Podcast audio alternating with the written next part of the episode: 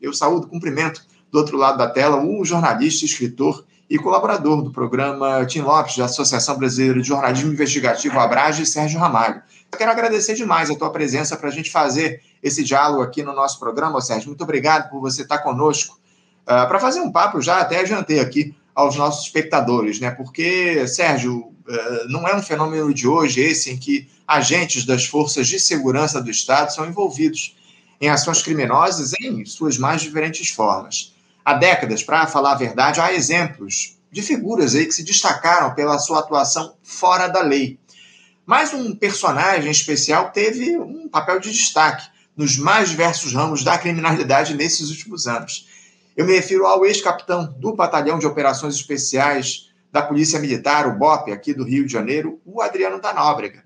Ele que liderou durante muito tempo um grupo de matadores de aluguel, apelidado de Escritório do Crime. Mas também atuou infiltrado na PM para servir a máfia do jogo do bicho e desenvolveu laços de profunda amizade com o clã Bolsonaro, tendo sido inclusive condecorado com a medalha Tiradentes, a mais alta honraria da Assembleia Legislativa aqui do Rio de Janeiro, pelo então deputado estadual, o Flávio Bolsonaro. O Adriano da Nóbrega, Sérgio, foi morto no ano de 2020 em uma ação para lá de suspeita da polícia da Bahia, em parceria com agentes aqui do Rio de Janeiro, na cidade de Esplanada, zona rural baiana. Uh, a trajetória dessa figura repleta de episódios graves, ou Sérgio, é contada por você agora no livro Decaído, a história do capitão do BOP, Adriano da Nóbrega, e suas ligações com a máfia do jogo, a milícia e o clã Bolsonaro livro esse publicado pela editora Matrix e que será lançado na próxima semana aqui no Rio de Janeiro, Sérgio. Eu queria, evidentemente, parabenizar pelo lançamento do livro, o, Sérgio, e te perguntar como é que se deu o processo de construção dessa obra, as pesquisas que você fez. Fala um pouquinho aqui para a gente, por favor, o que é que você traz em Decaído, Sérgio? Bom dia, Anderson. Bom dia a todos que nos assistem agora no Faixa Livre. Obrigado por esse convite. É legal estar aqui de novo com vocês. É... O livro já está nas plataformas, né? Está chegando nas livrarias. Agora o movimento de, de, literário é um pouco diferente, né? Então o que a gente vai ter agora no dia 31 é um, uma noite de autógrafos na travessa do Leblon, do Shopping Leblon. É, conto com a presença de quem quiser ir, enfim, de todos. É, a história do Adriano, eu começo a contar essa história, eu decido escrever o livro em 2019, é, quando estava prestes a completar um ano da execução da Marielle.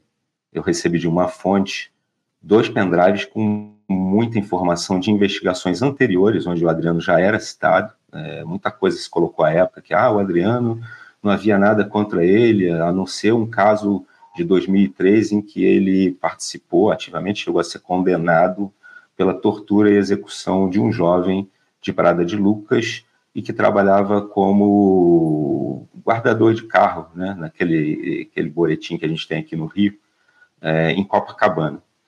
Então, o Adriano já estava nessa época no 16º Batalhão, ele, tinha uma, ele teve uma passagem é, muito complexa pela Polícia Militar. O, o, o, Adriano, ele, ele é inserido na Polícia Militar, como você mesmo bem salientou, eu, eu mostro isso no livro, ele foi é, infiltrado, né? ele foi infiltrado por interesses da família Paz Garcia, e quem me disse isso foi um dos responsáveis por esse processo, que acabou morto, ironicamente, com suspeitas de participação do próprio Adriano, que era o Rogério Mesquita, é, que era ligado ao Maninho, que era o bicheiro que chegou a ser retratado numa capa do Jornal do Brasil, da, da revista Jornal do Brasil, como o do Rio. Enfim, o Adriano ele já entra na polícia para servir a essa máfia do jogo. Né? É, era para ser uma tropa de elite desse grupo. Numa, numa uma briga que se, é, é se desenhava, porque o, o Maninho ele tinha uma intenção de ampliar o, o, poderio dele, o território dele. E fora que ele já mandava na Zona Sul, mas ele queria se espraiar para a Barra da Tijuca, enfim. Então, o Adriano, ele entra já nessa situação. E ele era um bom policial, é, tecnicamente dizendo, né? É, quando ele passa pelo BOP, ele passa por várias daquelas etapas e daquelas, daqueles treinamentos muito rigorosos, e ele passa sempre muito bem, é, muitas vezes em primeiro lugar. E, até hoje ele é muito respeitado, a imagem dele como um policial de elite daquele grupo é, treinado para essas ações é, é, complexas, digamos assim. Só que o Adriano ele decai E esse termo é até quem, quem comentou comigo à época, é, durante a apuração, foi o Paulo Storani, que foi é, capitão do BOP, foi instrutor do BOP, uma pessoa muito conceituada, muito respeitada, e ele usou esse termo e me chamou a atenção à época. Ele falou assim: ah, o Adriano decaiu. Eu falei assim: decaído? Como assim? Ele, ah, é, isso não é um termo muito religioso, né? O decaído não seria o Lúcifer, que tentou dar um golpe né, no, no, em Deus. Aí ele falou: é, mas se você analisar de certa maneira, os policiais treinados no BOP, é, eles têm o condão de dar, garantir a vida ou não de uma pessoa. Né? Isso dá um certo poder é, é quase que divino para esses caras. É, o que não acompanha muitas vezes a própria formação familiar, a formação intelectual. Então, isso abre uma brecha muito grande para que esses caras, muitos deles, não vou generalizar, claro, mas alguns deles acabem é, cooptados. O caso do Adriano não é bem assim, ele não chega nem a ser cooptado, ele já era infiltrado. É, voltando na sua pergunta com relação à decisão de escrever o livro, em 2019, quando eu recebo esse material todo, eu decido que vou investir em escrever sobre a história do Adriano. Então eu começo a pesquisar para o passado. E eu tenho um, uma questão singular aí, porque em 2012, quando eu estava no jornal o Globo, eu tinha feito uma série de reportagens relacionando isso, as reportagens tinham como base investigações da Polícia Federal, do Ministério Público Federal do Rio de Janeiro, que mostrava a relação é, de grupos de, de famílias do jogo do bicho do Rio de Janeiro especificamente a família Drummond, o Luizinho Drummond, morto hoje, né? O Ailton é, Escafura, filho do Piruinha, que é um nonagenário, mas que ainda está no jogo. É, eles tinham uma relação com grupos internacionais, ou seja, com máfias transnacionais, naquela questão de trazer noteiro, contrabando e a própria lavagem de dinheiro, né? Então, em 2012, eu fiz uma série sobre isso para o Globo, e pouco depois, em, em, janeiro, já quase no fim de janeiro de 2012, eu fui alertado por um delegado, o Glaudston, que à época era o corregedor da Polícia Civil, de que havia chegado uma notícia de, no Disque Denúncia de um possível, uma reunião que teria acontecido em Angra dos Reis, na, na casa do Luizinho Drummond, na qual estaria o Ailton e o, o capitão Adriano. E o, o motivo dessa reunião era que o Adriano seria contratado para trazer os matadores que ele tinha é, é, à mão, né, para fazer um atentado contra mim no Carnaval do Rio de Janeiro. Na época do Carnaval, é, o Globo me tirou do Rio, fiquei quase três meses fora da cidade. A delegacia de homicídios à época abriu uma investigação que não resultou em nada, tá? A investigação não resultou em nada. É, o caso foi para o GCRIM, é, obviamente nenhum deles ia dizer, ah, não, a gente fez mesmo, a ideia era fazer um plano para matar ele, isso não aconteceu, não se comprovou e eu voltei a trabalhar. Na época, eu decidi que não ia dar visibilidade nenhuma a isso, falei, não, não quero dar visibilidade a isso. Só que com essa decisão de escrever em 2019, eu comecei a rever tudo para o passado, né? Então, esse é um, uma ponta do episódio, assim. Em 2012 teve essa situação, e no período em que eu fiquei afastado, eu tentei apurar, é, mesmo afastado, eu tentei apurar. Primeiro, se existia realmente essa casa do Luizinho em Angra, essa coisa toda. Eu fui confirmando tudo isso. E, e é muito provável, pelo, pelo que realmente acontecido, e com esse objetivo, né, é, de me eliminar, o que não aconteceu. É, enfim, aí eu vou mais para trás, então eu vou, a, a, história do Adriano, eu vou há 25 anos na história dele, então desde o tempo dele jovem ainda, quando ele frequentava a Fazenda, a Fazenda Garcia, o Aras Modelo, ali em Guapimirim, que pertence à família Paz Garcia. O Adriano chegou depois, quando ele já estava poderoso, a tomar essa propriedade. Você vê o nível de uhum. poder do Adriano, né? É, é, é uma figura muito poderosa, como você traz aqui para a gente, envolvido em uma série de setores criminosos aqui no, no nosso Rio de Janeiro. Você falou do envolvimento dele com a máfia do jogo do bicho, o envolvimento com o escritório do crime, ele que liderou o escritório do crime durante muito tempo, enfim, e uh, um sujeito idolatrado pela família Bolsonaro, um exímio atirador, o Adriano da Nóbrega. Agora, o, o, o, Sérgio, eu queria avançar um pouco nesse nosso papo, porque é, como é que se deu esse envolvimento do Adriano da Nóbrega com a família Bolsonaro? Como é que começou essa relação entre eles? Porque você trouxe aqui que o Adriano começou lá no jogo do bicho, depois uh, se envolveu com o escritório do crime, mas em que momento se deu essa, essa conexão dele com o Flávio Bolsonaro, em especial? Conta um pouquinho dessa relação dele com os Bolsonaro, por favor. Claro.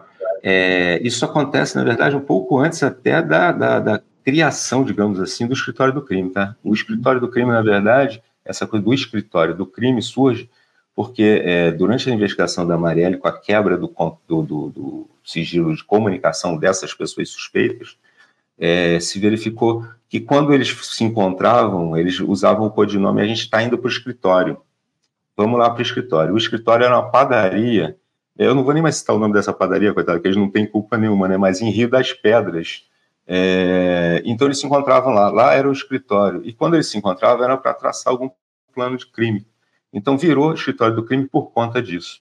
Mas a relação dele com o clã Bolsonaro é anterior. O Adriano, quando ele é afastado do BOP, é, por conta das, das, suspeitas em relação da relação dele com o, o, a família Paz Garcia, ele é afastado do BOP, ele perambula por vários batalhões. E aí ele passa pelo sexto batalhão na Tijuca. É ali que inicia essa relação com Flávio. O Flávio tinha acabado de ser eleito, ainda não tinha tomado posse como deputado estadual, ele foi eleito com 21 anos, é, era aluno de direito da Cândido Mendes, ali pertinho da própria LERJ, né, na Assembleia, e ele voltava para casa numa noite e ele foi assaltado, teve o carro roubado, um gol, é, e foi uma ação bem é, truculenta, daquela coisa de arma na cara, esse negócio todo. É, ali, a partir dali, ele vai para a delegacia, ele vai para a casa dele, o Queiroz vai para lá, já tem a figura do Fabrício Queiroz, e eles vão para a delegacia onde encontram o Adriano. É ali que ele é apresentado ao Adriano da Nóbrega, um capitão que tinha saído do BOP e estava no sexto batalhão. A partir desse episódio, o Adriano se envolve numa série de casos é, de mortes em conflitos, supostos conflitos naquelas favelas ali da Tijuca. É, e culmina num, num, caso em que o Adriano participa como comandante do, do GAT, que ele era comandante desse grupo, né, dessa patama, é, do sequestro do filho do Isaías do Borel. Isso incendeia a Tijuca, imagina, né? Se você fizer a pesquisa histórica, você vai ver ali que desceu, os caras do tráfico é, tocaram terror na Tijuca, isso assustou os moradores daquela área ali, próximas do Borel, principalmente, por um bom tempo. É, então, o início é, se dá ali. É, é, há mais ou menos um, uma situação em que o Adriano passa a fazer uma espécie de segurança informal do, do Flávio, né, naquela região ali. E ele começa a fazer essa, digamos, limpeza né, naquela região e que gera um, um, um, esse conflito todo, um problema danado. Ele acaba, um tempo depois, afastado do, do 6 Batalhão e vai para o 18 Ele tem uma passagem caímos aqui, mas vou continuar falando. É, é, Carepaguá, e começa também um pouquinho essa coisa de milho. Estamos com um pequeno problema na tua conexão, o, o, Sérgio, mas agora parece que voltou aqui. Pode continuar, fica à vontade. Aí você pegou aonde? Parou aonde? Naquela parte em que ele vai para o 18 Isso? Isso, exatamente. A passagem. Isso. Então ele tem uma passagem relâmpago pelo 18 o, o, curioso é que a família, quando falava do Adriano lá atrás, é, é, dizia assim: não, a gente só sabia dele como policial, etc. Não, eu fui rastreando toda é, é, essa relação, construída a partir desse episódio do roubo do carro. É, o Adriano passa a, a, ter contato mesmo com o Flávio. Então, assim, é, ele fica no sexto batalhão por conta desse episódio de incendiar ali o bairro, ele é afastado para o 18 e lá ele trabalha diretamente com o Queiroz, é ali que se inicia essa relação com esses grupos paramilitares, porque em Jacarepaguá isso já tinha começado há um tempo, né? É, e a passagem dele foi relâmpago, ele não ficou nem um ano, ele ficou acho que nove meses no, no 18º, e acabou afastado também porque se envolveu num caso junto com Queiroz de uma morte de um jovem dentro da Cidade de Deus. Deu também uma repercussão imensa na época, é, e ele acabou indo para o 16º Batalhão de Olaria, e é onde ele fica por um bom tempo é, aí acaba essa prisão é, por conta do flanelinha. Se você vê, você citou a questão do, do, do da família dar prêmio, né, a, a medalha Tiradentes para ele. Antes da medalha Tiradentes, o Flávio tinha, havia dado uma moção de congratulação e parabéns para ele, e não só para ele. Na verdade, ele faz isso para o grupo é, que participa dessas ações iniciais ali do, do Isaías do Borel. Então, assim, na verdade, você vê, é, é, é, olhando friamente hoje, de fora da história, você percebe que existia uma estratégia de defesa do personagem Adriano da Nóbrega, pela família. Eles dão a moção, a primeira moção, num período em que o Adriano está sendo investigado, ou seja, é uma forma de mostrar que ele tem influência, que ele tem relações políticas. Nesse período é bom frisar, Flávio Bolsonaro era deputado estadual e Jair Bolsonaro era um deputado federal dali do baixo clero, né? É, que nunca se imaginou que ele chegaria à presidência da República naquela época. É, era um personagem até meio caricato, continua uhum. sendo, né? Mas naquela época não se imaginava que chegaria à presidência da República.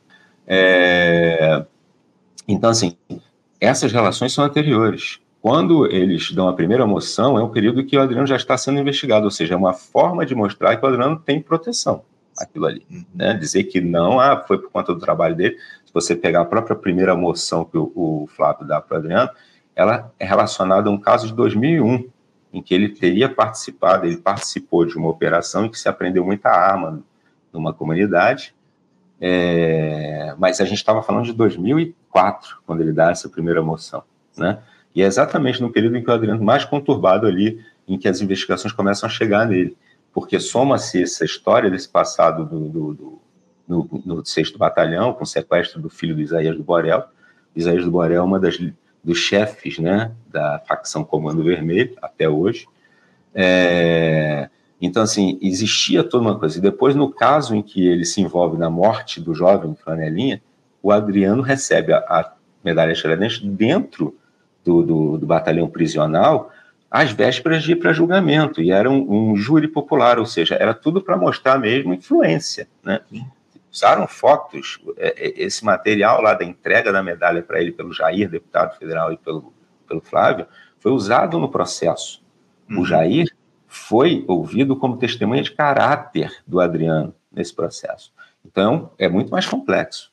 E se você for ver a partir dali, um pouco depois, o, Adri é, é, o Flávio coloca a mãe do Adriano, primeiro é a mãe do Adriano, que, que passa a ser assessora, ele era então líder do partido, e ela entra no gabinete dele, passa a trabalhar no gabinete, tecnicamente, né, ela sempre foi apontada naquelas investigações de rachadinha, tanto ela quanto a mulher dele, Daniele, que entra um pouco depois, é, como laranjas, é, na verdade como fantasmas, elas não teriam trabalhado efetivamente. Com relação à mãe, eu acho complexo, porque no mesmo período em que ela estava no gabinete do Flávio, ela era sócia em três restaurantes ali no Rio Comprido, pequenos uhum. restaurantes, casinhas comerciais, onde já funcionava a maquininha de jogo, tá? Onde você já tinha maquininha. Sim. Então, assim, essas relações e essa coisa de não saber quem era o Adriano, eu, eu acho sempre muito complexo eles dizerem isso. É, não, sem dúvida, sem dúvida alguma. É, é bastante complexo esse tipo de argumento. Agora, o, o Sérgio, eu estou com meu tempo meio restrito, eu queria avançar aqui no nosso papo, porque o Adriano da Nóbrega, inclusive, foi suspeito é, de, um, de executar um deputado estadual, um ex-deputado estadual ao lado do Rony Lessa, né? O Rony Lessa, que hoje Exatamente. é acusado de ter disparado os tiros que mataram a Marielle Franco. Mas, é, como eu sei no nosso papo, iníciozinho aqui da nossa conversa, o, o Sérgio, a morte do Adriano da Nóbrega ela se deu em condições para lá de suspeitas, na Bahia, por policiais locais em uma ação em parceria com a polícia aqui do Rio de Janeiro. Parece que eles cercaram lá o Adriano da Nobre, que estava fugindo naquela ocasião, cercaram ele é, numa casa, num sítio, enfim, e simplesmente o executaram, saíram disparando contra ele. Evidente que o Adriano também disparou, ele estava armado, uh, mas parece que os protocolos desse tipo de abordagem foram abandonados pelos policiais da Bahia. Sérgio, a morte do Adriano da Nobre, que completa inclusive quatro anos no próximo dia 9 nas condições em que ela se deu, ela pode ser considerada, na tua avaliação, que estudou muito a história dele, ela pode ser considerada queima de arquivo, como foi levantada à época? Olha, essa é uma possibilidade bem forte, né? Se você for levar em consideração que o Adriano foi cercado por 70 homens do Batalhão de Operações Especiais da Bahia, ou seja, profissionais tecnicamente preparados, né? Ele estava numa área rural, num sítio, ou seja, não havia risco para pessoas próximas. Né? A casa onde ele estava, que pertencia a um vereador do PSL, partido que elegeu Jair Bolsonaro à presidência da República, e o Flávio a senador, à época, é... era muito viável que esse grupo mantivesse um cerco ali e deixasse ele entrar em exaustão, criasse várias formas. É, é não, ele não teria alimento, ele não teria água, eles poderiam criar várias é, é formas de é, é, levar o cara à exaustão. A gente sabe como é que isso funciona. À noite, bota a luz ali, bota som, não deixa o cara dormir. Seria complexo, poderia levar cinco, seis dias. O Adriano era um cara treinado para sobreviver, né? E ele era muito bem treinado. É, poderia levar um tempo. Não sei o que desgaste seria isso na época. A gente está falando de uma época em que o presidente da República era o Jair Bolsonaro, que chamou Adriano de herói. Então, assim, o governo da Bahia é um governo do PT. A polícia da Bahia, nem por isso, é menos violenta. A gente tem visto aí que a polícia da Bahia, os números de violência são altíssimos, né? principalmente em relação a confrontos, supostos confrontos. Então, assim, é... o fato é que, a partir da execução da Marielle, do início das investigações, principalmente quando a Raquel Dodge, então procuradora da República, pede que a PF faça uma investigação paralela, você tem uma queima de arquivos gigante nessa, nesse é, universo ali que eu estou falando. É, começam a matar muita gente suspeita. A gente chegou, eu, na época eu escrevi para o Intercept, eu cheguei a escrever algumas matérias sobre isso. Então, assim, é, não inviabiliza o fato do Adriano ter sido morto uh, como uma queima de arquivo. Mas o fato é o seguinte: o corpo do Adriano passou por duas exumações, né? E a última aqui no Rio de Janeiro. Não se comprova aquela história ah, que ele foi torturado, não sei o quê. Não há comprovação técnica nenhuma sobre isso. Tem que deixar bem claro isso. Pelo menos nas duas, é, é, e aí vamos levar em consideração, uma exumação foi feita na Bahia por um governo de oposição, né? Um, não que o técnico tenha alguma relação com isso, eu vou sempre levar para esse lado. O profissional técnico, o, o, o que faz a necrópsia, ele não tem relação política, ou se espera pelo menos não isso, né, que não haja isso. Mas então o corpo passou por uma, uma necropsia na Bahia que não mostrou tortura, nada disso. Depois ele é exumado passa de novo por uma necropsia no Rio de Janeiro que também não comprova isso. Né? É, o Flávio, à época, é, num evento no Rio de Janeiro, em Botafogo, era um evento religioso na praia de Botafogo, que ele estava com o pai, aquele secto todo, é, eles saem em defesa do Adriano e o Flávio, na ocasião, ainda disse: Ah, eu tinha informação de que ele foi é, torturado. E aí o pai fala: ele era um herói, ele ganhou a medalha porque eu falei para ele dar a medalha, inclusive, ele, ele chama para ele a responsabilidade da medalha de Tiradentes, ele diz que foi ele que fez o Flávio da medalha de Tiradentes. Isso é fácil, é só pegar esse vídeo no YouTube que tem lá. Então, assim, é, o fato é que a, se o Adriano fosse preso vivo, ele poderia gerar muito problema se ele decidisse fazer uma delação premiada. Vamos lá, né? O Adriano ele tinha pelo menos 20 anos é, de experiência ali com famílias do jogo, da máfia do jogo, uhum. com o clã Bolsonaro e com outros políticos, é, e depois com essa coisa de milícia, né? É, esses grupos paramilitares, e que culmina no escritório do crime, que é uma grife, na verdade, vira uma grife por conta dele. Sim. Então, assim, é possível que tenha sido uma eliminação? É possível. É possível que ele tenha. É, que, que, ele poderia ter sido preso? Sim, se eles tivessem levado é, um cerco ao final, assim, não vamos entrar e vamos deixar o cara se exaurir ali e vamos pegar ele vivo. Exato. Então, assim, isso tudo é possível. Agora, o fato é, o interessante é que essas investigações sejam levadas a cabo de fato. Uhum. É, houve muita quebra de sigilo de comunicação que precisa ser é, reestudada ali por esse grupo da Polícia Federal. Imagino que eles estejam fazendo isso, na verdade, né? É, a Polícia Federal está muito empenhada no caso. O, de, o, superintendente da Polícia Federal no Rio de Janeiro era o delegado que tinha sido incumbido pela Raquel Dodge de fazer essa investigação paralela. Uhum. E aí vamos até um pouco além, né? Já naquela época, em 2019, quando ele termina o, re, o relato dele, e aí o, o, a questão ali que estava se tratando era se tentaram obstruir as investigações aqui no Rio, criando narrativas paralelas, ele aponta a família Brazão, o Domingos Brazão, na verdade, uhum. como o responsável por aquela narrativa ali em que tentam culpar o Marcelo Siciliano, vereador à época, e o, o, o, não, Deus, o Curicica, Orlando Curicica, que era também policial.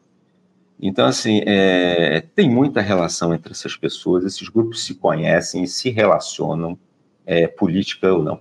E o que você lembrou, o, o Rony Lessa, nessa, nesse caso do Ari Brum, então deputado estadual, tinha perdido a eleição, mas estava no governo do estado, inclusive ele estava usando um carro do governo do estado quando ele foi morto. é, a investigação indicava que os supostos executores teriam sido o Adriano, Tenente João, que era um parceiro dele desde a época da Fazenda, e o Rony Lessa. Essa investigação não foi a lugar nenhum. Se você for analisar nenhuma delas, né, porque eu mostro no livro que o escritório, esse grupo, era suspeito de ter participado de outras execuções de políticos antes de Marielle. Primeiro foi o Ari Brum, ex-deputado estadual. Segundo foi um vereador que também tinha acabado de perder o mandato, que era o Alberto Salles. É, e o último, e acho que o mais emblemático, é o Nadim de Rio das Pedras. Né? Agora, o, Sérgio, uh, tá claro que há muitas suspeitas em torno desse personagem, dessa figura do Adriano da Nóbrega, em especial uh, em relação ao assassinar, a morte dele lá na Bahia, assassinato não, ele foi morto lá na Bahia pela polícia numa troca de tiros. Parece que ele tinha sete ou nove celulares, foram periciados à época, vieram informações à tona, mas nada tenha tido muita relevância em relação a conexões dele com pessoas ligadas ao poder aqui no nosso país. Mas eu queria, para a gente encerrar aqui o nosso papo, antes da gente fazer a divulgação, evidentemente, do livro, o, o Sérgio, te questionar a respeito do seguinte: pelo que você conhece o Adriano, eh, dos, também uh, dessas ligações dele com o escritório do crime, das conexões que ele tinha, é possível a gente acreditar que algum membro da família Bolsonaro tenha encomendado o assassinato da Marielle Franco, porque a gente teve aí o, a notícia recente de que Rony Lessa teria. Rony Lessa, que é acusado de ser um dos, dos executores do crime. Teria acertado uma delação premiada onde ele supostamente indicou o Domingos Brazão como mandante do assassinato da Marielle. Agora surgiu aí a, a, a, o questionamento: quem mandou o Brazão mandar matar a Marielle? Uh, de acordo com o que está colocado, pelo que você estudou, pelo que você observou, pelo que você pesquisou, é possível se obter alguma ligação, alguma conexão da família Bolsonaro com a morte da Marielle Franco a partir dessa figura, Adriano da Nóbrega? Olha, se você for levar em consideração que todo mundo ali era praticamente vizinho, mantinha uma relação com o clã, né? É, é bem, bem, é uma situação bem suspeita. Né? O Adriano tinha mãe e a, a ex-mulher empregadas no gabinete do Flávio até o Flávio ser eleito senador da República ela, elas são exoneradas ali, pouco antes da eleição, exatamente porque o temor era que vai vir à tona que você estava empregando ele. Ou seja, naquele período, todo mundo já sabia. A partir de 2014, quando o Adriano é expulso da Polícia Militar, e antes, na verdade, que o Beltrame, que era o secretário de Segurança do Rio de Janeiro, em 2012, quando aconteceu esse episódio comigo, ele já sabia da fama do Adriano, em 2012. É, em 2008, o Adriano já tinha sido investigado, ou seja, a, a, fama do Adriano de relação com crime organizado, com execuções a soldo, não era novidade. É, levando em consideração que o Rony Lessa, que tinha uma, uma, certa aliança em alguns momentos com ele, era vizinho dos Bolsonaro, também é uma, um complicador nessa história. Você vai bem lembrar que é, a investigação de Marielle começa em março de 2018, a partir da execução dela, só começa a ter algum desdobramento de fato em 2019, após a posse ali do clã, né?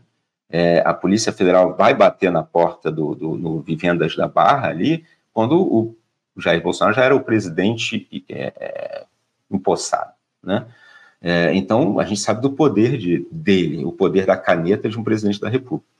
E ele deixou isso bem claro quando ele disse lá atrás, naquela reunião que foi ventilada na época, em que ele meio que bota o dedo na cara do Moro e que diz que vou mudar todo mundo se fizerem sacanagem, se fizerem sacanagem comigo. Que sacanagem seria essa? Né? A gente está falando de um período que havia uma investigação. O Carlos, vizinho dos dois ali na casa também Vivendas, foi lá e pegou esse equipamento da portaria do, do, do condomínio, por, e, o, e, o, próprio Jair diz isso, o presidente disse isso à época, né? ele foi lá e pegou para evitar covardia. Como covardia? Está falando do presidente da República, do filho vereador. Assim, tem muita coisa que precisa ser investigada de fato nessa história, que precisaria ter sido investigada, eu espero que seja investigada de fato, né? É, o porteiro lá de Vivendas, ele sumiu, ninguém fala dele. Esse porteiro morava em Rio das Pedras, tá? Pequeno detalhe. O porteiro que recebe o Elcio morava em Rio das Pedras.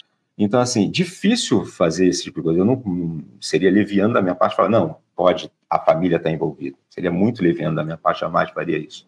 É, mas as investigações, elas precisam ir a termo, ou seja, ferramentas tecnológicas que nós temos hoje em dia permitem você fazer isso. Muita gente fala assim, ah, muita coisa já se perdeu. De fato, Né? Numa investigação que tem mais de cinco anos, deu tempo de queimar muito arquivo, de sumir com muita prova, é, mas a gente tem ferramentas tecnológicas que permitem você fazer uma varredura bem complexa do que tem, né? É, bem aprofundada.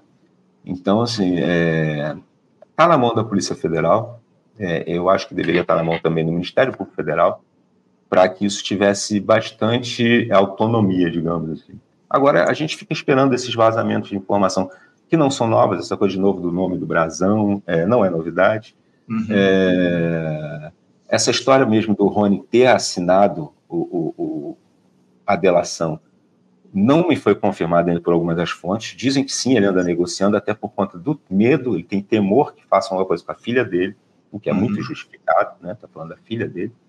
É, o cara está preso, isolado, numa prisão de, é, de segurança máxima. É, agora, quem de fato já fez uma delação, e eu não sei se tem tanta informação, foi o Elcio. O Elcio fez uma delação. Mas o Elcio era meio que o porteiro do grupo, né? O Elcio era o faz tudo, leva de carro para cá. Ele não era um cara que tinha o, a expertise do, do Rony, por exemplo, e muito menos a do Adriano. Esses uhum. dois matadores qualificadíssimos e, e, e, viveram de matar muita gente. Porque um sargento da PM aposentado que ganha pouco menos de 6 mil reais não pode morar na beira da praia na Barra da Tijuca, né? Vamos combinar. Evidentemente, evidentemente. Muitas questões aí levantadas a partir disso que a gente tem visto, enfim, das suspeitas que existem em torno dessa figura Adriano da Nóbrega. O, Sérgio, eu quero fazer aqui agora a divulgação da tua obra, o livro Decaído, é, a história do capitão do BOP, Adriano da Nóbrega, e suas ligações com a máfia do jogo, a milícia e o clã Bolsonaro. Como eu disse aqui, a obra vai ser lançada na próxima semana, está aqui até o cartaz do lançamento da obra aqui no Rio de Janeiro, presencialmente, na Livraria da Travessa, do Shopping Leblon, no próximo dia 31 de janeiro. 31 de janeiro. Quarta-feira que vem. Quarta-feira que vem, a partir das 18h30, lá na Livraria do, do, da Travessa, no Shopping do Leblon. Eu queria que você falasse um pouco a respeito desse lançamento. Fica à vontade, Sérgio. Pô, obrigado. É, o livro foi editado pela Matrix Editora, né? E tá bem legal, tá? Eu já tem muita gente que tem consegui, já conseguiu ler é, e, e, as pessoas, para eu falar é um pouco complicado, né? É, mas enfim, eu tenho recebido um retorno muito positivo e isso tem me deixado muito feliz. É, e ele, é, é, é, então eu, eu quero convidar a todos para que possam ir lá na quarta-feira, quem puder ir. Vai ser um prazer encontrar todos vocês pessoalmente e a gente bater um papo. E, enfim, vai ser uma noite muito agradável. Eu queria muito poder contar com a presença de todos vocês quarta-feira, dia 31, às 18h30, na Travessa do Shopping Leblon. Tá feito o convite, quarta-feira, 18h30, lá na Livraria da Travessa, no Shopping Leblon, o livro Decaído, a história do capitão do BOP Adriano da Nóbrega e suas ligações com a máfia do jogo, a milícia e o clã Bolsonaro. Sérgio, quero mais uma vez parabenizar pelo lançamento do livro e, acima de tudo, te agradecer por esse papo aqui no nosso programa. Eu tinha outros temas para tratar, mas eu sou refém do relógio aqui, eu mais que ultrapassei o nosso tempo limite. Mais uma vez, muito obrigado, Sérgio, pela tua participação e eu desejo sorte aí uh, e sucesso com a venda desse livro. Se eu puder, eu, eu vou comparecer lá no lançamento na próxima semana, lá no Shopping Leblon, para a gente bater um papo, tá bom, Sérgio? Obrigadão, Anderson. Obrigado a todos do Faixa Livre. Um abração para vocês. Obrigado, Sérgio. um abraço para você. Até a próxima. Conversamos aqui com o Sérgio Ramalho. Sérgio Ramalho, que é jornalista, escritor, colaborador do programa Tim Lopes, da Associação Brasileira de Jornalismo Investigativo, Abrage, falando aí sobre o lançamento do livro é, do Adriano da Nóbrega, né? O Decaído, a história do capitão do BOP, Adriano da Nóbrega e suas ligações com a máfia do jogo, a milícia e o clã Bolsonaro, pela editora Matrix, que vai ser lançado aqui no Rio de Janeiro na próxima semana, na próxima quarta-feira. Você, ouvinte do Faixa Livre, pode ajudar a mantê-lo no ar faça sua contribuição diretamente na conta do Banco Itaú. Agência 6157. Conta corrente 99360, dígito 8. Esta conta encontra-se em nome do Sindicato dos Professores do Município do Rio de Janeiro e região, o Simpro Rio, uma das nossas entidades patrocinadoras, mas seus recursos são destinados exclusivamente para o financiamento do nosso programa. Você pode fazer sua doação de qualquer valor, utilizando também a nossa chave Pix, que é ouvinte@programafaixalivre.com.br. Sua contribuição é fundamental para a manutenção desta trincheira progressista no ar.